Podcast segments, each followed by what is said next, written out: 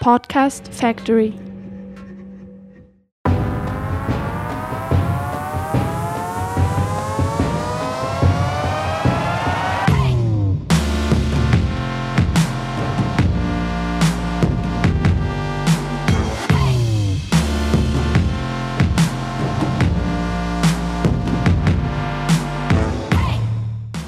Vous, c'est la rentrée et nous sommes ravis de vous retrouver pour cette seconde saison de Yes, le podcast de Warrior.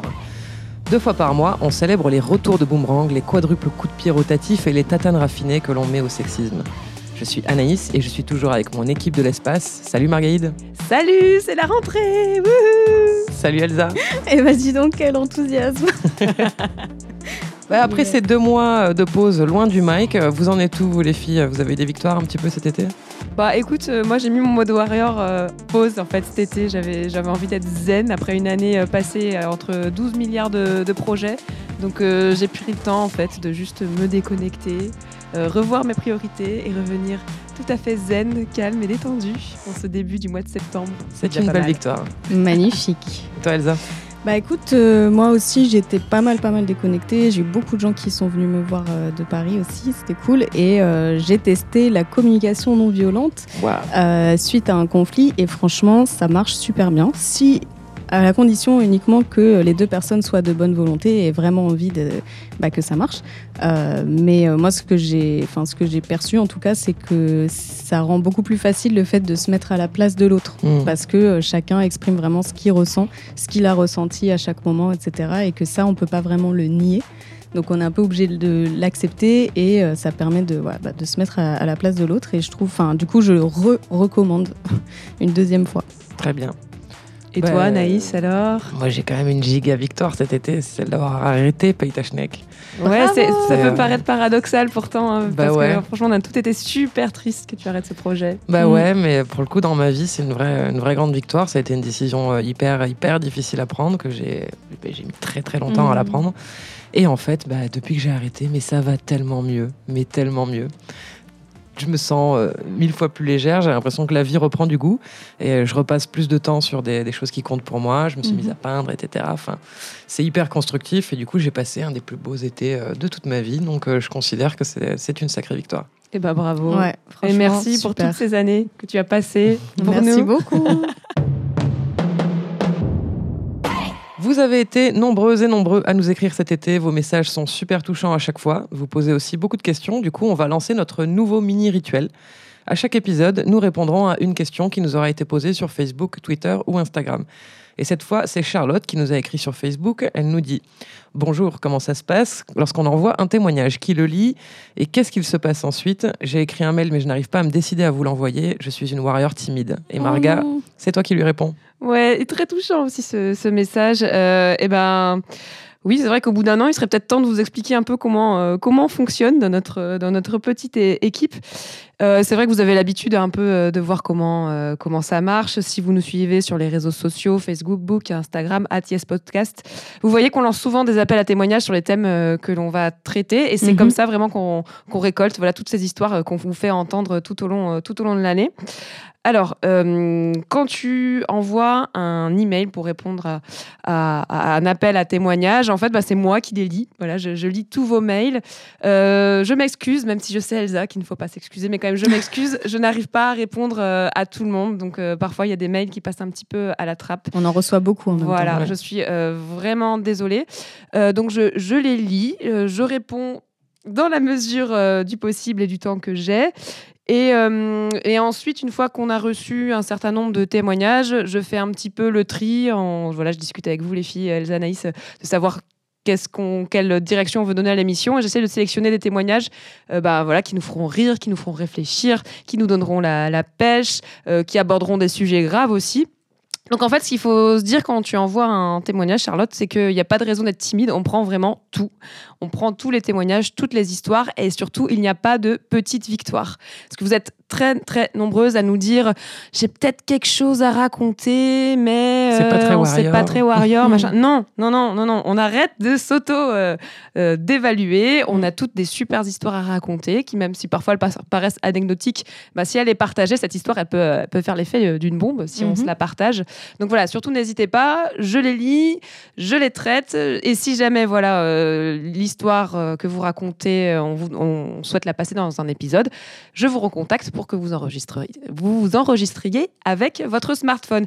Et aussi important, euh, si jamais vous avez la flemme d'écrire ou que vous ne pouvez ou ne voulez pas écrire un mail, euh, vous pouvez aussi nous envoyer un message vocal directement en utilisant l'application euh, dictaphone de votre smartphone. Je les écouterai aussi. Donc voilà, j'espère avoir répondu à ta question, Charlotte. Et voilà, n'hésitez pas à rester connecté pour, pour tous nos prochains appels à témoignages qui vont venir pour l'année. Vous allez voir, ça va, ça va être super. Et continuez à nous envoyer des questions. Du coup, euh, on va garder cette rubrique euh, par la suite. Tout à fait. Du coup, dans ce premier épisode de la saison, on va parler de menstrues, de ragnouts, de ragnagna, d'anglaise, de rouge, de sang, de muqueuse, de tampons, de coupe menstruelle, de serviettes d'utérus, d'ovaires, de douleurs, de galères, mais surtout de victoires. En cette douce période du mois, celle où tu tentes de mener une vie absolument normale, alors qu'un combat de free fight est en train de dégénérer dans ton bide. Mais c'est trop ça. Elle revient constamment cette période, hein, depuis des années, tous les mois, tu la vis, tu la subis, et t'as beau avoir de l'expérience, rien n'y fait, chaque fois, c'est la guerre. Des techniques de l'espace pour changer ses protections en milieu hostile à la très rude conquête de la guérison, nos warriors enchaînent les grandes actions et méritent toutes les plus belles médailles. Ça va détonner, mais avant de commencer, une petite précision importante. Pour cet épisode, on n'a reçu que des témoignages de femmes cisgenres, mais on tenait à ce que ce soit dit, les personnes qui ont leurs règles ne sont pas toutes des femmes et toutes les femmes n'ont pas leurs règles. Il y a aussi des personnes trans qui les ont ou pas. Bref, ce n'est pas exclusivement un sujet de femmes. Et on remercie Lo qui nous a écrit à ce sujet pour qu'on fasse cette précision euh, fort importante. Donc sans plus tarder, on va commencer par le commencement et on va parler des toutes premières règles. Et oui, cette merveilleuse histoire de nous-mêmes avec nos menstrues, elle commence, bah, en fait, pas pour toutes à la même période, mais globalement, voilà, entre euh, euh, l'adolescence, l'après, la pro-adolescence ou quand on est, euh, quand on est une jeune adulte. Et euh, parfois, ça se passe pas toujours super bien. Ça y est. Maman Ça y est, je les ai, j'ai mes règles. Ma chérie. ouais, alors pour euh, vu qu'on n'a pas les images, voilà, c'est un extrait du film Diabolomante euh, de Diane Curis qui date euh, de 1977. Et voilà pour celles qui, qui n'ont pas réussi à visualiser, en fait, la jeune fille qui, qui, qui a ses règles va l'annoncer à sa mère, elle se prend deux gifles. Bienvenue dans le monde des femmes, tu vas t'en prendre plein, la gueule. C'est parti.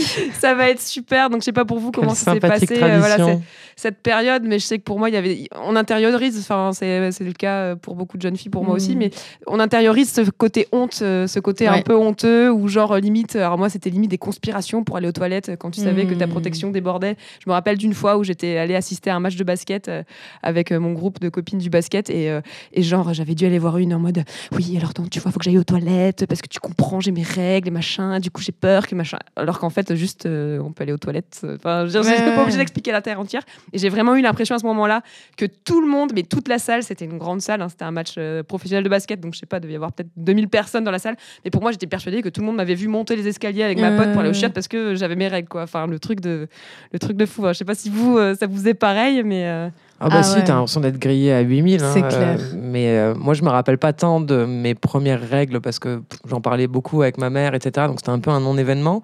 Par contre, la première galère, je m'en rappellerai toute ma life. Parce que moi, on m'avait pas prévenu qu'il fallait pas prendre d'aspirine pendant les règles. Et je devais avoir 13 ans. J'ai fini bah, inondé hein, et à redescendre du collège en larmes, euh, tachées, avec euh, une veste autour des- euh, de la taille, etc. Et à devoir avouer à mon père, qui était le seul à la maison euh, ce jour-là, que j'étais en pleine hémorragie interne, en fait. Donc ça a été, ça a été un grand moment. Et par contre, depuis, j'ai bien compris qu'il fallait surtout pas prendre d'aspirine pendant qu'on a les règles. Mais dites-le à vos gosses avant que ça leur arrive, s'il vous plaît. pas d'aspirine. Mais euh, oui, oui, bah écoute, le tabou, moi, euh, c'est clair que je l'avais complètement intériorisé. J'avais hyper honte tout le temps. Euh, Enfin, j'en parlais vraiment que à mes copines, proches, etc. Enfin, c'était, c'était l'enfer. hein. Et encore jusqu'à aujourd'hui, euh, c'est pas quelque chose dont je suis à l'aise de parler. euh, Ouais, c'est pas une conversation évidente. euh, avec, euh, avec, euh, avec des mecs, surtout, hein, Mm. euh, voilà, dans le cas, ou dans, par exemple dans le cadre du travail. Je veux dire, euh, Ouais. ça m'est déjà arrivé par exemple de faire un malaise vagal euh, au travail parce que j'avais mes règles. Ben, j'ai pas, j'allais pas raconter ça à Ouais. mes collègues, quoi. Je veux dire, euh, et pourtant j'étais euh, limite en train de m'évanouir. Enfin, voilà, tu vois, c'est, c'est, c'est grave en fait. Ouais, et le pire, c'est que on est des fois chez soi, donc dans l'endroit intime où on devrait se sentir bien, et quand on habite encore chez ses parents, c'est pas toujours, c'est pas toujours évident euh, d'en parler librement et d'être à l'aise avec ça quand, enfin, quand on a, quand on a ses règles. Et c'est justement euh, ce dont on va parler à travers le témoignage de Claire. Elle est étudiante à Strasbourg et elle a réussi à imposer le sujet auprès de son père. On l'écoute. C'était à mes tout débuts avec la cup et à l'époque, pour des questions de facilité, je la vidais et je la remettais sous la douche pour éviter de retapisser euh, les murs des toilettes. Ce jour-là, euh, j'ai laissé ma cup dans la douche que j'ai oubliée. Le soir, en rentrant chez mes parents, je me mets à table avec eux pour dîner. Il y avait mes deux sœurs, ma mère et mon père. Et mon père euh, demande à qui est le bout de silicone bizarre qui traîne dans la douche. Donc je lui dis que c'est à moi. Il me demande à quoi ça sert. Donc je lui dis que euh, c'est une cup qui est là pour euh, récupérer le sang des règles au niveau du vagin. Et donc il me dit euh, que c'est quelque chose de dégueulasse, qu'il faut pas laisser ça dans la douche, que ça se fait pas, etc.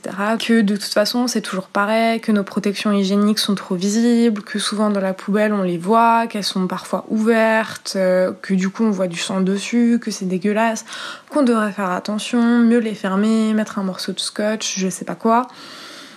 Je lui dis que bah non, que le sang des règles c'est tout à fait naturel, que quand on a trois filles et une femme, faut quand même s'attendre à avoir un, minimum de sang, à hum, entendre parler de règles, d'hormones, de contraception, de vagin, d'utérus, que c'est tout à fait naturel, que c'est des organes euh, du corps et que si lui n'en a pas, bah c'est son problème, mais que euh, beaucoup de personnes sur Terre en ont et que c'est des choses dont il faut parler et que si ça le dégoûte bah c'est son problème à lui et que c'est pas notre problème et que dorénavant on va prononcer les mots utérus et vagin aussi souvent que possible et que nous annoncerons nos règles euh, haut et fort lorsqu'elles seront présentes.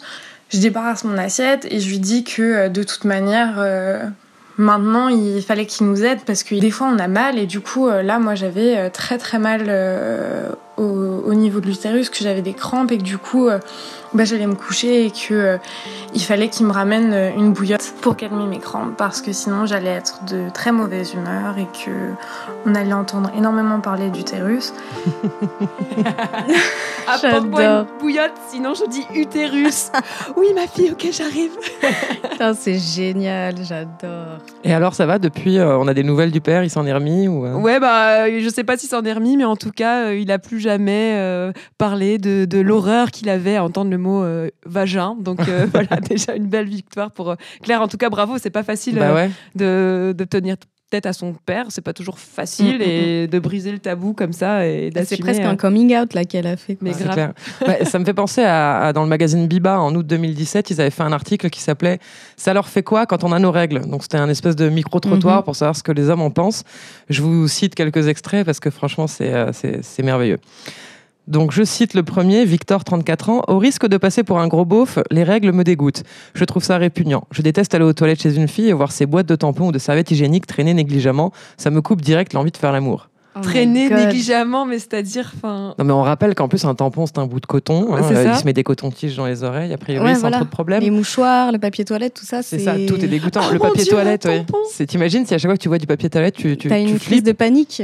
Va que t'imagines le euh, caca soigner. Donc Oh voilà. là là. Ah Bon après rapidement quand on lit l'article, on voit le niveau d'ignorance abyssal de notre échantillon de génie. hein, je cite Je sais, c'est la honte, mais en parlant avec ma copine l'autre jour, j'ai découvert que le sang ne sortait pas par le même orifice que l'urine.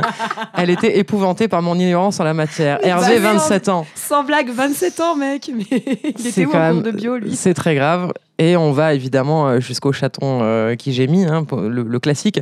Je suis jaloux, moi aussi, parfois, j'aimerais pouvoir dire pas ce soir, je suis indisposé. Donc écoute, Blaise, 33 ans, je te souhaite d'être plié en 12 comme je le suis à chaque début de mois. Pas de problème, prends ça à ma place, je partage sans souci. Oh my god, non Ils mais sont c'est- graves. C'est vraiment affligeant. Ok, bah écoute, euh, merci les hommes. hein. pour votre aide précieuse. N'hésitez pas à aller sur Wikipédia sinon. Et euh, alors moi je voulais quand même faire euh, un point sur un truc que je trouve assez intéressant, c'est que en fait on, on place les règles comme un, un symbole très fort de la féminité, notamment parce que c'est un signe de la fertilité de la femme. Et que la Euh, femme euh, est une mère en devenir, Bah si oui, elle n'est on pas est là déjà mère. que pour pondre des gosses, sinon je vois pas pourquoi euh, on serait là. Et, euh, et, et d'ailleurs, enfin tout ce qui est associé à la ménopause, à une femme qui n'a plus ses règles, c'est vraiment genre t'es périmée, genre euh, vas-y Mm. casse-toi quoi. Donc Espèce de vieux yaourt. Et puis j'entends souvent des femmes dire que c'est trop bizarre de pas avoir ses règles, même des femmes par exemple qui n'ont plus leurs règles parce qu'elles allaitent. Euh, plusieurs m'ont dit qu'elles trouvaient ça bizarre euh, Ah, ça parce qu'elles se sentaient moins femmes en Mm. fait, euh, ou voilà la peur d'être ménopausée comme je disais, et en même temps par ailleurs, bah, comme on disait juste avant, c'est considéré comme un truc vraiment très tabou et vraiment dégueu. Donc bon, on n'est pas, on n'est plus à une injonction contradictoire près, mais quand même ça me semble important de faire un point sur ça. Donc bon, déjà il y a plein de moments où on n'a pas ses règles, donc déjà pendant toutes les grossesses et à l- période d'allaitement, pour celles en tout cas qui, qui ont des enfants. Ensuite, bah, la ménopause, comme tu disais tout à l'heure, euh, les femmes trans. Euh, et il faut savoir euh, aussi que c'est récent en fait qu'une femme ait ses règles pendant de nombreuses années. Et comme l'a dit euh, Martin Winkler, C'est ça. euh, avant, bah, il y avait euh, une, une mauvaise alimentation, les femmes étaient enceintes tout le temps. Donc, typiquement, aujourd'hui, une femme américaine a ses règles en moyenne 450 fois au cours de sa vie. Donc, c'est quand même euh, énorme. Contre, bah, typiquement, 180 fois pour euh, une femme euh, aborigène d'Australie, donc qui a un mode de vie plus, on va dire, traditionnel. Et par ailleurs, au paléolithique, les femmes avaient leur première règle à 18 ans.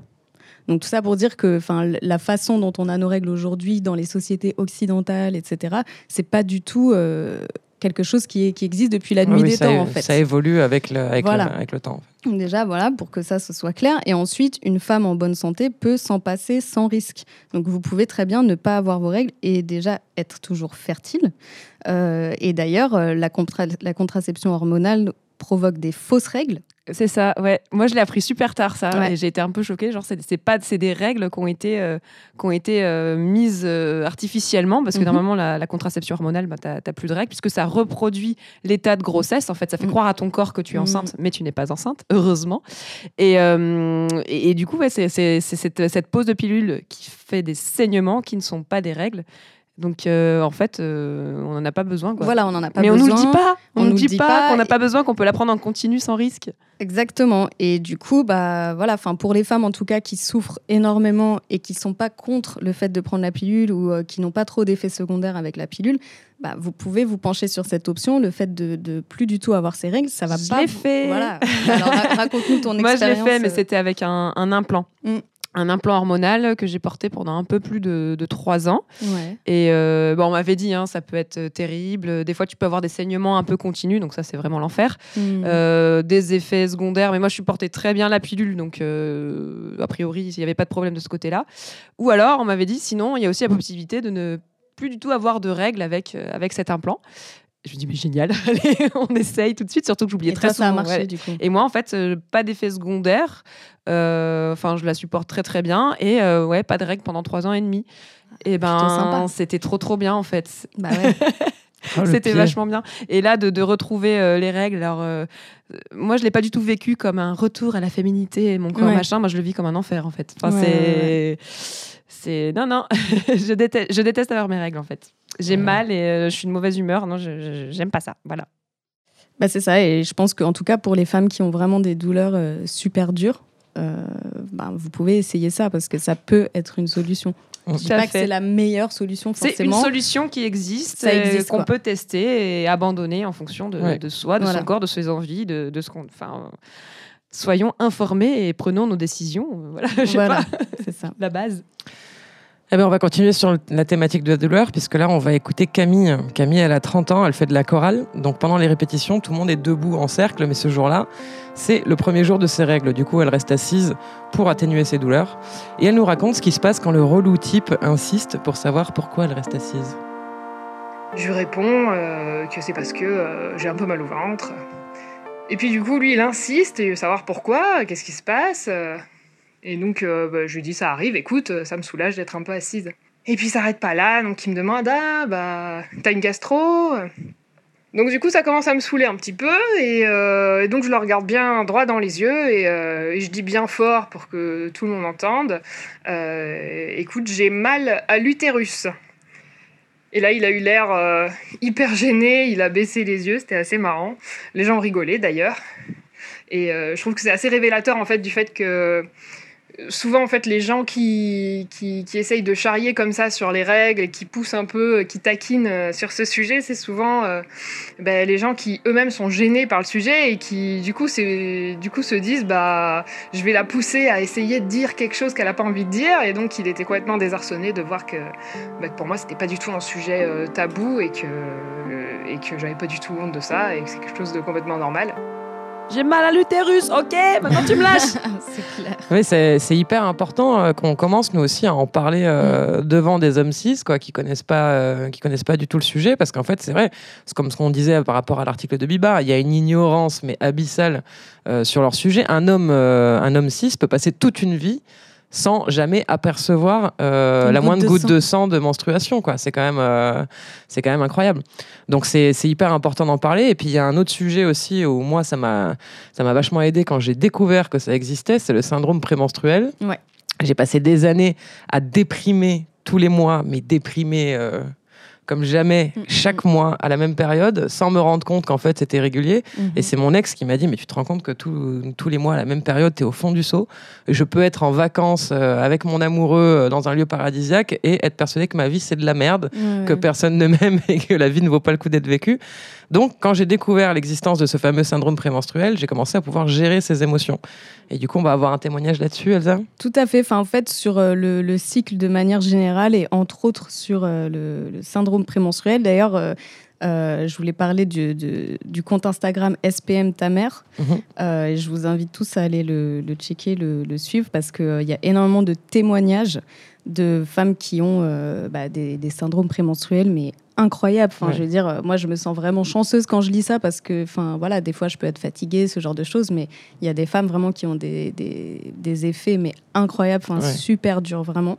Euh, donc voilà, et là, on va écouter en fait euh, Marion qui s'est penchée sur euh, la nature cyclique en fait de, de- des règles et euh, son fonctionnement. Et voilà. Le premier jour de mes règles, ça a toujours été l'horreur.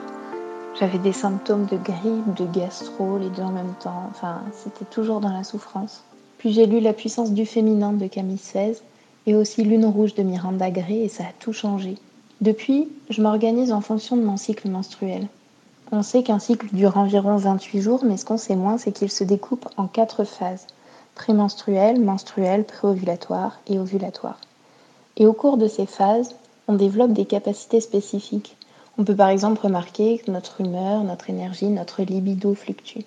Et c'est normal. Toutes les personnes dotées d'un utérus sont cycliques et ça ne sert à rien d'attendre de nous qu'on soit constante ou linéaire. Nous sommes cycliques. Savoir ça, ça change tout parce que ça me permet d'adapter mon emploi du temps et mon alimentation à mon cycle et d'accueillir mes règles en douceur. Je n'ai plus mal. Ma grande victoire, c'est que je suis tellement connectée à mon utérus que je pratique le flux instinctif libre. Ça me permet de me sentir puissante et libre justement. Je trouve ça fou que la nature cyclique des femmes soit si peu connue. Alors j'organise des cercles et des ateliers pour en parler et pour diffuser l'information. Nous sommes cycliques et nous sommes puissantes. Merci, Marion. Merci beaucoup. Euh, je sais pas Une si vous aviez une réaction par rapport à ça. Non, mais moi je trouve qu'elle a raison. Enfin, c'est, ça change tout en fait de le savoir. Oui, de le savoir, oui. Après, sans- moi, je j'a- j'adhère pas forcément à, à, ce- à- à- à ce qu'elle peut faire au, au changement, parce que c'est pas toujours possible, en fait, en fonction du métier qu'on fait de, et des conditions dans lesquelles on vit, euh, de Mm, pouvoir mm, mm, mm. adapter en fonction de son cycle. Mais c'est vrai que de le savoir, enfin, comme tu disais tout à l'heure, Anaïs, moi, quand je l'ai quand je l'ai appris, bah, en fait, ça te permet ouais, de, bah, de, Bah, déjà de de mieux gérer. comprendre ce qui t'arrive. et puis de euh, savoir que si t'es au fond du seau, ben c'est pas grave, dans deux jours ça ira mieux, quoi, Mhm. déjà, quoi. Donc, Déjà, euh, bah oui, oui, oui, non, mais de savoir d'où ça vient, ça, c'est- ça aide beaucoup. Et euh, je lui ai quand même demandé euh, en, en complément, en fait, euh, sur, euh, au niveau de l'alimentation, qu'est-ce qu'elle changeait dans son régime. Et euh, elle m'a dit que euh, dans la phase prémenstruelle, donc euh, on va dire la semaine avant les règles, elle réduit énormément, voire arrête totalement tout ce qui est alcool, café, gluten et lactose, parce que c'est des familles d'aliments qui sont très inflammatoires. Euh, et elle dit que quand elle, arrive en fait à l'arrêter complètement, bah, là, elle a vraiment plus du tout de douleur. Alors qu'avant, comme elle disait, elle avait vraiment super mal le premier jour et tout. Euh, et tout au long du mois, elle essaye de consommer beaucoup d'huiles végétales qui sont riches en oméga 3 parce que c'est anti-inflammatoire. Euh, elle a dit attention, il faut pas les chauffer d'ailleurs. D'accord, Les, ok. les huiles. Et euh, par ailleurs, si jamais vous voulez euh, suivre un peu ce qu'elle fait, parce qu'elle organise euh, des, des ateliers et tout ça, comme elle disait, euh, c'est pas encore en ligne, mais elle est en train de créer une maison d'hôtes autour de la sororité, de la maternité, etc. Donc c'est hâte maison sous la lune sur Insta. Donc euh, voilà, vous pouvez suivre et quand elle commencera ses ateliers, elle, le- elle le mettra. Ouais, mais je comprends vachement ce qu'elle dit quand on dit on est, on, on- on est puissante. En fait, c'est juste le fait de pouvoir être actrice du truc, pas, Ouais. pas juste Ouais, de, ça. subir, mais de. Et puis de se reconnecter, elle parle de connexion à son utérus. Typiquement, euh, moi je suis absolument incapable de me connecter à quoi que ce Mm. soit qui me concerne. En fait, Euh, je suis... il n'y a aucun réseau entre mon corps et ma tête. Euh, mais du coup, euh, il y, a, il y a pas mal de, de- de- donc, de, de personnes qui se lancent sur cette pratique du flux inst- instinctif. Oui, mais Et, qu'est-ce euh, que c'est? Justement, bah, c'est le fait de ne pas porter du tout de protection hygiénique. Mm. Et, euh, et de laisser en fait de, de- de gérer soi-même son flux et euh, les moments où il faut aller aux toilettes, etc. Donc euh, il y a justement Lucie qui va nous en parler. Elle ne met pas de pro- protection hygiénique, elle va aux toilettes quand, quand besoin est, et le reste du temps finalement elle retient. Donc elle va nous donner quelques tips pour bien gérer cette pratique. Euh, évidemment, il y a des petits trucs à savoir, euh, comme mettre des sous-vêtements noirs. Euh, Il y a surtout la technique qu'on dit aux petits enfants de faire avant d'aller de faire des voyages. Donc, va faire pipi, même si t'as pas envie, on sait jamais et tout. Ça, c'est hyper important d'aller tout le temps aux toilettes, même si tu le ressens pas. La meilleure comparaison que j'ai trouvée pour faire comprendre le principe aux filles qui imaginaient ça impossible, c'est de leur demander si elles arrivaient à retenir le sperme après un rapport. Et étonnamment, euh, la moitié se disent Ah oui, en fait, c'est vrai, euh, je fais ça, euh, c'est peut-être possible. Je dis Bah oui, fais ça plus longtemps et tu arriveras. Donc, on- le but, c'est pas de commencer direct, de le faire tout le temps, d'aller faire du sport. Vous pouvez commencer chez vous sur des durées de plus en plus longues. Si c'est pour s'ajouter une dose de, de stress, en fait, c'est pas la peine, c'est pas le but. Euh, Il y a l'avantage économique, il y a l'avantage sanitaire où on se met pas des choses étrangères, euh, où on sait pas ce qu'il y a dedans euh, dans notre vagin ou sur notre culotte. Donc rien ne vous empêche de vous lancer. En fait, vous pouvez toujours changer d'avis et retourner à votre habitude précédente. Il n'y a rien qui vous lie. Donc juste euh, essayez. Eh ben, Ouais, non, bah moi j'ai déjà essayé et franchement, je vois très bien ce qu'elle veut dire et ça marche. Et je pense que quasiment tout, on l'a déjà fait sans faire exprès, Ouais. sans y penser. Euh, et c'est ce que beaucoup de femmes qui le font euh, disent en fait, c'est qu'elles se sont rendues compte qu'en fait elles l'avaient déjà fait plein de fois euh, sans faire exprès, quoi. Et, euh, et voilà. Et après, effectivement, enfin, moi je sais que j'ai pas poussé le truc comme elle, mais j'aimerais bien. Euh, mais déjà rien qu'au moins les jours où on est chez soi. On Ouais. prend pas énormément de risques euh, à tester, quoi. Bah, moi je sais que quand je suis chez moi justement j'ai tendance à être juste avec une serviette ou quoi parce que je veux que tout laisse euh, tout puisse s'évacuer tranquillement. Euh, mais euh, pour notamment essayer cette histoire de flux instinctif, je me suis acheté des culottes menstruelles. Ouh là là. Et là, ce week-end, c'était ma toute première expérimentation. Et je dois vous dire que c'est un échec Mais total et cuisant. Pourquoi? Bah Parce qu'en fait, la surface là, de recouvrement, j'en Ouais, sais rien, ouais. elle est. À mon, enfin pour moi en tout Pas cas mal grande. étudiée ouais euh, et du coup bref et comme évidemment je, comme je le disais je ne gère absolument rien je suis complètement dominée par mes règles ben voilà Ah, ça a été euh. Mais pendant même la journée ou que Ouais, ouais. Ah ben, du coup, j'ai dû en mettre trois en quelques heures. Euh, il Mais a vraiment non. fallu que j'échange tout le temps. Et euh, donc, euh, c'est pas pour moi. Donc ça finalement. débordait, quoi. ou euh, Ouais. un autre modèle. Il va falloir que j'en achète d'autres. Ouais, je sais pas. Mais, du coup, j'étais hyper déçu. Voilà, les ça coûte super cher. Donc, euh, déjà, c'est une grosse déception parce que j'ai mis de l'argent. Et, euh, et puis, euh, moi, j'étais persuadée que ça y est, j'avais trouvé la solution qui fait qu'effectivement, j'aurais pu à mettre de Tampax. Euh, c'est vachement plus Mmh, écolo, etc. bah. Ça- à, à long terme, ça coûte moins cher, tout ce que tu veux. Mais là, du coup, voilà, échec. Donc, je suis revenu sur mes, mes bonnes vieilles méthodes de, depuis de 15 ans. Quoi. Moi, j'ai eu un accident une fois de flux instinctif libre.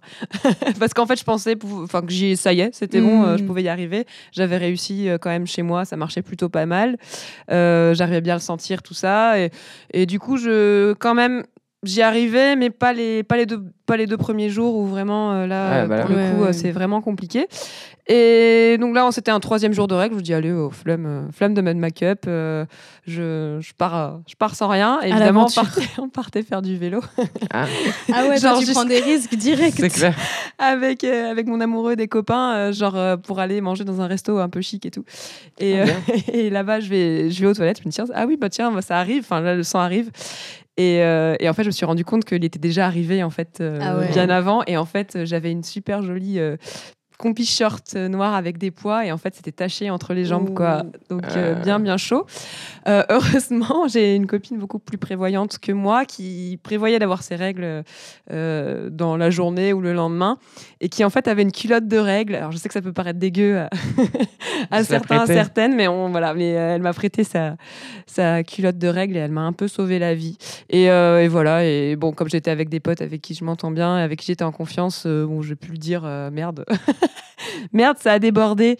Et euh, Mhm. voilà. Et, et j'ai pu continuer ma journée euh, tranquillou. Je suis même allée boire l'apéro après euh, avec des copains. euh, voilà. Donc euh, ma petite, euh, ma petite histoire d'échec. Donc ça marche, mais euh, pas tout le temps. Pour Oui, ma voilà, part. faut être bien entraîné, quoi. Ouais. Avant de sortir, euh, faire du vélo et tout ça. C'est ça. Bien, on passe à notre warrior suivante. Marga, tu nous présentes Alexandra. Et, et oui, parce que ça, on en a parlé un petit peu, euh, un petit peu vite fait, mais on a souvent mal. Enfin, moi, je sais que j'ai mal euh, Oui. pendant, euh, pendant mes règles. Euh, et, et Alex, elle nous écrit de Genève en Suisse. Et elle, elle a eu des douleurs les premiers jours, mais vraiment euh, hardcore, quoi, Mm. qui, qui l'empêchaient euh, d'aller en cours ou d'aller ou d'aller bosser. Et pourtant, eh ben, elle a découvert qu'en fait, il existait une solution à son problème. Elle nous raconte. J'en avais parlé à mon ancienne gynécologue. Bon, il se trouve que j'avais un peu des problèmes relationnels avec cette personne qui n'étaient pas liés que à sa réaction par rapport à mes douleurs, mais euh, au fait que je me sentais vraiment pas safe euh, avec elle en tant que moi en tant que, que personne LGBT+. Euh, donc voilà, je me sentais dans l'inconfort, elle me rassurait pas, jamais elle m'a exprimé qu'elle était ouverte à ça, donc du coup je partais du principe qu'elle y était plutôt fermée. Euh, ma euh, doctoresse généraliste, bah, je lui en ai parlé et elle m'a dit qu'elle pouvait me recommander quelqu'un. Et là, je suis arrivée chez une soignante, enfin une gynécologue, dont la réaction a été assez différente. On a fait la, la première séance là où il faut ben, donner le plus de renseignements possible sur soi. Euh, j'ai voulu éviter de me sentir mal à l'aise par rapport à tout en fait ce qui pouvait me concerner.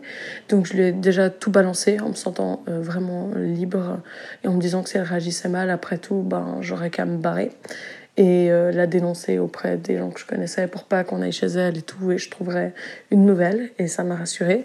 Et du coup on est arrivé sur le sujet de mes douleurs, je lui ai décrit plus ou moins euh, ce que ça impliquait pour moi, hein. donc euh, de manquer le boulot ou les études une fois par mois, euh, d'avoir mal au point de pleurer, d'avoir les jambes tremblantes au point que ça m'arrivait d'entrer en taxi parce que je pouvais pas marcher, voilà.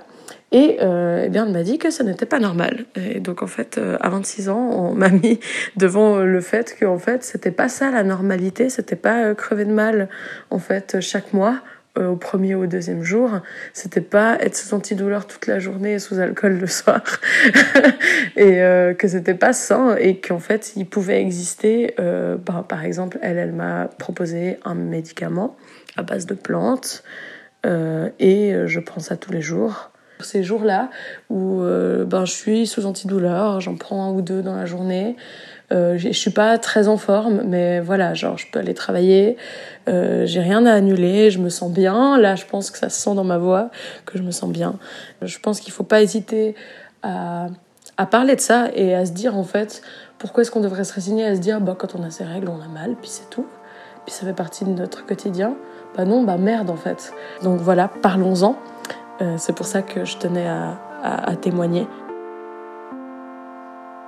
Et voilà comment euh, en déshérence, euh, d'errance médicale en errance Mm. médicale, on met euh, voilà, à 26 ans, comme elle dit, à savoir qu'il y a un, qu'il y a un traitement. Ça, c'est c'est quelque chose qui revient souvent, hein, le, manque d'écoute, et le manque d'empathie euh, du corps médical euh, sur les douleurs. C'est genre, oh, c'est bon, euh, chochotte. euh, Encore une hystérique. Voilà, c'est ça, et- exactement.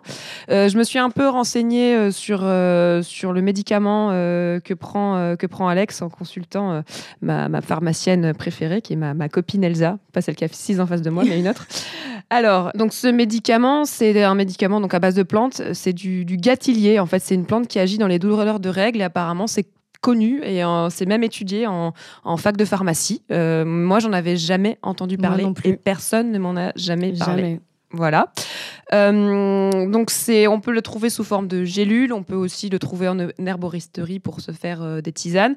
Alors l'inconvénient, c'est quand même que c'est un traitement de fond, donc euh, comme le dit Alex, il faut le prendre tous les jours, soit un comprimé tous les jours ou des tisanes Mmh. tous les jours. Il faut vraiment faire faire attention.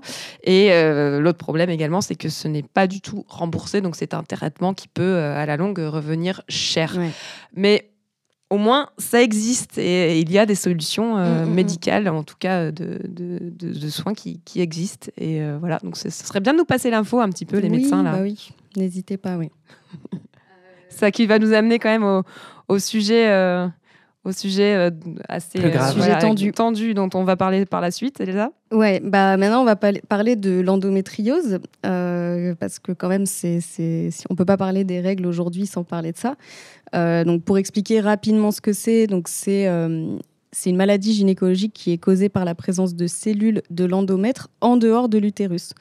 Euh, et donc c'est une maladie chronique qui touche 5 à 20% des femmes euh, en âge de procréer et 40 des femmes qui se plaignent de douleurs dans le bas-ventre. Donc c'est énorme en fait. Enfin, il faut se rendre compte quand même que euh, j'avais entendu aussi dans un autre podcast que c'était une femme sur dix quasiment. Euh, on connaît toutes des femmes qui ont l'endométriose Ouais. en fait. Et la plupart ne savent pas qu'elles voilà, ont l'endométriose. énormément ne le savent pas. Ça peut prendre entre 8 et à 10 ans entre les premiers symptômes et la confirmation du diagnostic, sachant qu'il faut faire euh, pour la plupart un IRM en fait pour, euh, pour le diagnostiquer. Donc c'est pas quelque chose que- que- qu'on va vous prescrire comme ça. Et comme en plus, en plus comme on disait, enfin dans le corps médical, il y a beaucoup d'a priori sur les douleurs des femmes et on les prend pas au sérieux.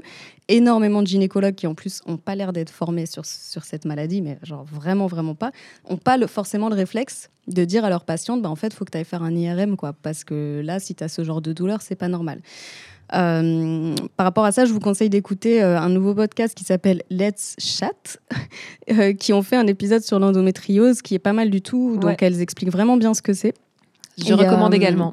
Il y a beaucoup de témoignages de femmes qui, bah, qui en sont euh, victimes et qui, euh, qui racontent leur parcours, en fait, comment elles l'ont découvert, euh, le- la réaction des gens euh, par rapport à leur douleur, que ce soit euh, leur famille, leurs amis, au travail, etc., etc., comment elles se sont fait soigner ou pas. Euh, donc voilà, et moi j'ai demandé en fait à une amie à moi qui, euh, qui est atteinte d'endométriose de nous raconter un peu son parcours. Euh, donc elle, elle a 30 ans aujourd'hui, elle a été diagnostiquée à l'âge de 23 ans, sachant qu'elle a eu ses premières règles à 11 ans. Donc euh, je vous laisse imaginer le, voilà, le, Le le temps de latence assez sympa. Quoi.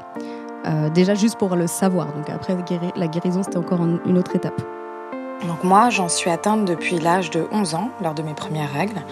Donc euh, classique, euh, des douleurs, des crampes, l'impression d'avoir des couteaux dans le ventre, euh, avoir mal au dos, épisode dépressif avant et après. Voilà, donc les absences scolaires répétitives, les absences au travail qui peuvent commencer de un jour jusqu'à deux, euh, deux, trois, quatre jours en fonction euh, du flux en fonction du taux de la douleur, des médicaments euh, à base d'opium que je ne citerai pas, des médicaments qui sont très forts, euh, qui modifient un peu toutes les perceptions. Et puis un jour, on vous propose la pilule, donc la pilule qui, qui est censée assécher l'inflammation. Et puis un jour, je me suis réveillée. Donc je passerai les détails. Je me suis réveillée je me suis dit, si c'est une maladie qui s'apparente aux maladies auto-immunes et si c'est une maladie inflammatoire, dans ce cas-là, ça veut dire que je me la suis mis auto-immune. Je me suis créé ma maladie, donc je peux me la retirer. À partir de ce moment-là, c'est un boulevard qui s'ouvre devant moi. Je fais des recherches, euh, des recherches au niveau euh, de la médecine allopathique, euh, des médecines qui, qui, pourraient peut-être m'aider. Je fais des recherches, je commence à changer mon alimentation, je fais du sport. Et puis à partir de ce moment-là, je commence à aller voir ben, des énergéticiens. Je commence à travailler sur tous les plans, en fait. Le plan mental, le plan émotionnel, le plan physique. L'esprit, le corps, le cœur. Je, je, je travaille tout ça. Je me, je, me, je me crée des mantras, des affirmations. J'essaie de convaincre mon corps, j'essaie de, de déprogrammer mon corps de cette maladie. Je parle à mon corps, je lui fais des lettres. Euh, après chaque moment où j'ai fait du sport, en pensant à ça très fort, je me concentre sur mon, sur mon utérus et je lui parle. Et je lui, je lui demande de, de- de marcher avec moi. Je dis à mon corps, on, va y arriver. En fait, l'endométriose et l'adénomiose, c'est comme un, un cancer dont on ne meurt pas. Et puis, euh, deux ans après, après euh, tout ce, parcours, je me retrouve euh, devant une IRM dont l'intitulé est complété par absence d'endométriose et d'adénomiose visible. Voilà, plein, plein d'amour pour vous, mes warriors. Et faites-vous confiance, allez vers les outils qui, qui vous font du bien, parce que aujourd'hui, euh, j'ai 30 ans et je ne suis plus atteinte d'endométriose. Je n'ai plus mal. Waouh, Ouais. on est sur une autre planète là. Complètement. Euh, Anaïs, c'est bah, une fille très très spéciale. Moi, je l'adore vraiment. Et en fait, elle a vraiment choisi d'avoir une approche holistique, comme elle dit. De... Holistique, c'est-à-dire Holistique, c'est-à-dire euh, qui prend tout en compte, comme elle dit, à la fois euh, le mental, le physique, etc. Donc là, elle n'a pas tout dit, mais elle est allée voir notamment une naturopathe qui s'appelle Nana Naturopathe. Elle m'a dit qu'il fallait que je la recommande absolument parce qu'elle est vraiment spécialisée sur l'endométriose. Euh, là, quand elle le raconte, on peut avoir l'impression que c'est facile, entre guillemets, parce qu'elle a mis que deux ans à guérir, etc. Mais c'est énormément de, de travail. Enfin, elle a, vraiment, euh, elle a vraiment mis toute son Et énergie. puis après, euh, déjà, euh, quasiment 15 ans de douleur. Donc, En plus, en plus, ça va, deux ans, c'est pas si court que ça. Voilà, et puis bah c'est aussi beaucoup de temps et d'argent, hein, parce que Mm. tous les spécialistes qu'elle est allée voir, elle a fait de l'hypnose, ouais. elle est allée voir des psys, euh, elle a vraiment essayé de, de chercher en elle bah, qu'est-ce qui allait pas, de régler ses problèmes profonds, ses traumatismes, etc. Donc, euh, donc oui, juste pour préciser que enfin c'est pas genre comme ça en claquant des doigts, hein, ça demande Non, énormément de temps et tout le monde peut pas se permettre de prendre ce temps-là. Euh, elle, elle est intermittente, donc euh, elle a des moments où, où elle travaille pas, où elle peut vraiment euh, se, centrer sur elle. Mais effectivement, elle a quand même passé énormément d'années à souffrir, à avoir, comme elle disait, à ne pas pouvoir aller au travail plusieurs jours par mois, des choses comme ça qui sont très dures à expliquer, à justifier. Donc voilà. Donc et après, comme elle dit à la fin, bah, il faut trouver les outils qui marchent pour vous. Euh, elle a aussi une amie euh, qui, qui, qui m'avait envoyé aussi un témoignage, qui elle, par contre, a été opérée sept fois. Euh, donc, il faut savoir que voilà, une des façons de guérir, c'est aussi d'opérer. Euh, c'est pas, c'est voilà, c'est pas forcément. Il suffit pas forcément de juste voilà faire du sport et de l'hypnose. Il y a plein de femmes Ouais, qui tous les cas sont particuliers, Tous les cas sont particuliers, etc. Et puis chaque personne bah, doit choisir euh, son chemin de, de guérison. Euh, voilà, donc Anaïs, vous pouvez la suivre euh, sur Instagram parce que maintenant elle est ce qu'on appelle endo-coach. Donc elle peut euh, coacher des femmes qui ont l'endométriose et les aider dans leur parcours. Donc son Instagram c'est @naïsine, donc N-A-I-S-S-Y-I-N. Euh, elle m'a dit aussi de conseiller le Centre Saint-Joseph à Paris parce que c'est des spécialistes de la question. Parce que je sais que c'est très dur euh, de trouver aussi les bonnes Oui. personnes à qui parler. Euh, et encore une fois, donc Naturopathe, elle, c'est euh, c'est une naturopathe qui, a, euh, parle d'alimentation, sport, phytothérapie, méditation, exercice de respiration. Et elle a créé un, programme de formation en ligne pour mieux vivre avec l'endométriose. Donc voilà, elle m'a parlé aussi d'une chirurgienne qui s'appelle Zakharopoulou, qui apparemment aussi est, est assez béton sur ce sujet-là. Et ce que ça Ouais. dit aussi, enfin, à travers ce témoignage, ce que j'entends aussi, c'est le, le- le défaut en fait de, de recherche dans la médecine, enfin entre le, Oui, oui. le temps Tout de diagnostic et puis aussi le, le défaut de, de prise en charge et de soins de, de la maladie. Euh, alors on n'aura pas le temps, je pense, de trop développer cette question, mais euh, si ça vous intéresse, vous pouvez écouter un podcast qui s'appelle La Menstruelle, qui Mhm. est super, qui parle des règles en général, de plein de sujets. Ils ont fait un épisode sur l'endométriose et notamment ils interrogent une chercheuse en fait qui est spécialisée dans la recherche sur l'endométriose et euh, voilà qui dit qu'il y a énormément de retard sur cette maladie, notamment parce qu'on a sous-estimé euh, euh, la parole et les douleurs des, des femmes en fait, Totalement, tout tout simplement. simplement. ouais. Voilà, donc La Menstruelle, un podcast, euh, voilà, vraiment à écouter si ça vous intéresse. Mhm. Et si c'était des hommes qui avaient l'endométriose, je pense qu'on aurait un niveau de guérison aussi La simple NASA que serait sur le celui. coup depuis longtemps. Oui, c'est ça, parce que par exemple, sur le cancer de, de la prostate, par exemple, euh, il y a moins de. Enfin, je sais pas, il y a- le, le tabou est brisé depuis, euh, depuis un sacré moment, alors que ça pourrait être euh, honteux aussi, le cancer du côlon. Ou, euh, Mm, mm, mm. Bon, alors maintenant qu'on est bien triste, déjà on envoie du soutien à absolument euh, toutes Ouais. les personnes qui euh, sont touchées par endométriose, parce que c'est Mm. déjà pas facile quand tu l'as pas, alors quand tu l'as, ça devient vite l'enfer. Donc soutien euh, à, tout, à tout ce monde-là. Et, euh, et, euh, maintenant, on va changer un petit peu de ton, il va falloir qu'on se marre un peu, non? Ouais, Ouais, je temps. Allez, alors c'est le genre de témoignage que franchement, moi, je ne m'attendais vraiment pas à recevoir. Alors, c'est Eugénie qui, nous raconte son histoire. Elle a 23 ans et ça s'est passé il y a quelques années pendant une feria. Donc on est dans le sud-ouest, pardon, sud-ouest de la France. Euh, donc qui dit feria dit euh, soirée alcoolisée et qui dit ben, on fait des trucs franchement débiles. Comme un de ses potes qui a voulu ouvrir une bouteille de vin sans tire-bouchon en explosant ben, le goulot, hein, comme c'est intelligent. Et elle raconte la suite. On rigole, on rigole, on rigole, jusqu'à ce que notre pote hurle Je me suis ouvert le doigt. On n'avait rien pour arrêter l'hémorragie. Bah, on panique, on essaye d'enrouler les bouts de sopalin qu'on a. euh, et là, je sais plus qui balance Mais attendez, on est con. On est des nanas. On a des tampons. Mais oui, bien sûr. Donc, du coup, on se met à chercher euh, dans nos sacs le plus gros tampon qu'on ait. On le sort, on l'applique sur la plaie. Et notre pote nous regarde de manière euh, assez dubitative, comme s'il disait Mais qu'est-ce que vous foutez, les meufs, c'est n'importe quoi. Et en fait, bah, il se rend compte que bah, ça absorbe bien le sang. Bah oui, c'est fait pour. Donc du coup, je me suis retrouvée à devoir lui tenir la main tout le reste de la soirée, parce que bah, il était incapable de serrer les doigts. C'était assez drôle de se balader avec mon pote, la main pleine de sang, moi, la main pleine de sang, et la petite ficelle du tampon qui se baladait entre nous. À partir de là, bah, je l'ai trouvé quand même vachement plus détendu et moins mal à l'aise à chaque fois qu'on parlait de, bah, des règles de manière générale. Et voilà comment briser le tabou des protections hygiéniques. Une utilisation au- au- à laquelle on n'avait pas encore C'est pensé. vrai, il faut varier, il faut varier, il faut montrer que ça peut, ça peut servir de mille façons. C'est clair. Pansement, pourquoi pas, remarquable, c'est vrai, c'est fait pour. Et ça marche, euh, ça marche aussi dans l'autre sens parce qu'on avait, on avait Apolline qui avait, nous avait envoyé un témoignage, mais l'audio euh, n'a pas fonctionné. Euh, elle, elle a fait l'inverse, c'est-à-dire qu'elle était dans le train et là, grosse galère, retour de couche dans le train avec son bébé en écharpe et bien sûr pas de protection hygiénique sur elle. Et là, réflexe de survie, une couche de bébé ouverte dans la culotte, ça fait office de serviette. Ah bah ouais. Bon, apparemment, c'est pas super confortable, mais ça a sauvé son trajet. C'est une belle technique de l'espace en milieu hostile. Grave. Donc voilà, les, les serviettes peuvent servir à d'autres choses et d'autres choses peuvent aussi servir de serviettes, faut le savoir. Ah, j'aurais trop aimé parler de plein de trucs encore. Là, on n'a pas assez parlé de serviettes, de cups. Faudra qu'on fasse une émission là, je crois. J'ai prévu de te parler de serviettes et de cup, mais là, ça va, Ah, être, ça va être un petit peu euh, moins drôle, mais en tout cas, ça va donner des moyens à, à ceux que- celles et ceux qui le veulent de s'engager. On passe à notre nouvelle rubrique, c'est la rubrique Gang de Warrior. On va parler d'action collective. Et donc, sur la thématique d'aujourd'hui, je trouvais important de parler de la précarité menstruelle. Euh, en France, deux, femmes, euh, deux personnes sans abri sur cinq sont des femmes. Et euh, quand on a ces règles, ben, on a des besoins spécifiques. Et donc, quand on est précaire, ben, c'est hyper compliqué de se procurer des protections et de maintenir une hygiène correcte. Donc, ça s'appelle comme ça. Précarité menstruelle, c'est un vrai grand problème. Et pour s'en sortir quand même, euh, elles se servent parfois de papier journal, de chaussettes ou de sopalin.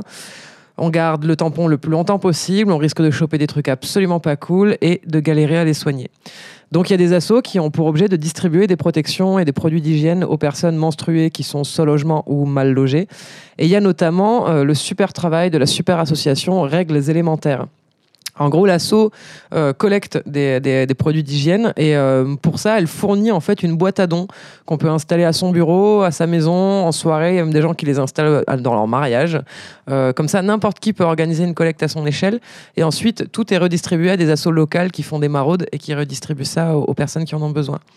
Donc cette asso, elle milite depuis longtemps pour un meilleur accès aux protections, notamment en proposant des distributeurs de produits d'hygiène. C'est un truc qui existe et qui est, connu aux États-Unis et au Royaume-Uni. En Écosse, l'été dernier, euh, le pays a mis en place la gratuité des protections hygiéniques dans les lycées et les facultés du pays pour euh, toutes les étudiantes. Puisqu'après tout, si le papier de toilette euh, est, fo- est considéré comme un papier, de, un papier de première nécessité, Le ça papier marche. de première nécessité. Avec un prise. Si le papier toilette est fourni et gratuit, pourquoi pas les protections Bah, C'est ouais, aussi un produit de première nécessité. Donc voilà, si tu veux t'engager sur le sujet, il y a pas mal de façons de le faire, mais tu peux commencer par regarder le site de l'asso Règles élémentaires, donc règles élémentaires au pluriel tout attaché.com, règlesélémentaires.com. Et il y a aussi, parce que j'ai envie de lui faire un peu de pub, il y a aussi des artistes et des militantes qui prennent ce sujet à bras le corps pour briser le tabou. Je pense du coup à Irène Evrose, que je vous invite à suivre sur Instagram. Euh, elle a testé et photographié ce que c'est de ne pas mettre de protection du tout et de continuer d'avoir une vie normale. Donc elle est à Paris, elle prend le métro, elle va à la fac, elle va voir ses potes, elle va partout en rendant ses règles visibles puisqu'on voit ses taches de sang. Euh, alors qu'à force, nous, on excelle dans l'art d'en faire le truc le mieux caché de tous les temps. hein. C'est ça. euh, Donc voilà, pour conclure sur le sujet, je vais citer Irine, Evrose. Elle nous explique Je voulais montrer que si nous décidons de ne pas porter de protection, c'est l'espace public qui est impacté. Nous sommes donc tous concernés. Les personnes menstruées, les femmes sont également celles qui gagnent le moins d'argent dans le monde. Ce n'est pas à nous de dépenser entre 6 000 et 25 000 euros dans une vie. Ça devrait être remboursé par l'État. Voilà, Bam. vous trouverez le lien vers son profil dans la description de l'épisode. Et maintenant que j'ai un peu énervé tout le monde, on passe à la rubrique qui fait du bien. Elle n'a pas changé, elle a toujours pas de jingle. Dum, dum, dum. C'est la rubrique self-care. Fais-toi Yes. du bien. Alors ce mois-ci, en fait, on a fait une rubrique self-care collaborative parce que en fait, vous nous avez tout envoyé euh, des super conseils euh, via notamment euh, Instagram. Euh, alors je vais commencer à euh, les réponses à la question ah mais t'as tes règles ou quoi quand, on quand vous êtes potentiellement énervé ou quoi et qu'un mec trouve malin de vous demander si vous êtes énervé parce que vous êtes une hystérique de femme qui saigne? Et du coup, euh, il y a eu deux, personnes qui nous ont euh, répondu par rapport à ça. Une qui a dit Hum, Oui, Émile, tout à fait. Euh, Tu veux un shot de sang frais Ou tu préfères tout simplement aller manger tes morts? Donc, ça, je trouvais ça pas mal. Un shot de sang frais, j'adore. Perso, j'ai pas soif. Et une autre personne qui nous a écrit alors il y a deux options. Soit si j'ai mes règles, je vais lui dire oui, mais ça n'a aucun rapport avec le fait que tu racontes de la merde et que tu m'énerves. Quoique j'ai peut-être moins de patience vu que j'ai mal et que je saigne de la chatte. Donc ça c'est pas mal aussi. Et si t'as pas tes règles, tu peux lui dire mais en fait c'est pas parce que je m'agace de ta connerie euh, que j'ai forcément mes règles. Donc euh, voilà. Donc, C'est très bon. J'avais vu une vidéo dans ce genre qui disait Oui, j'ai mes règles. Mais Oui. ça n'empêche pas que tu es un Tu es un connard. gros con. Voilà. Ça, ça n'a pas changé. Donc, ça, c'est bien. Et après, euh, niveau antidouleur, alors là, vous avez été mais euh, incroyable. On a reçu je sais pas combien euh, de messages sur ça. Alors, le premier que j'ai beaucoup aimé, c'est le sexe. C'est gratuit et naturel. Donc, le sexe pendant les règles, effectivement, permet de réduire les douleurs. L'activité physique de manière générale, en fait. l'activité plus physique, voilà. La masturbation. Tout Ouais, à fait. Tout à fait. Ouais. Euh, donc, euh, effectivement, de manière générale, ne pas rester inactive, essayer de bouger, même si au début, on a l'impression que ça va être impossible. Et en fait, Ouais. une fois qu'on est en route, euh, ça va mieux. Alors, évidemment, la bouillotte, le grand classique. La très célèbre on ne- bouillotte. Comment pourrait-on s'en passer? Le chocolat. Oui.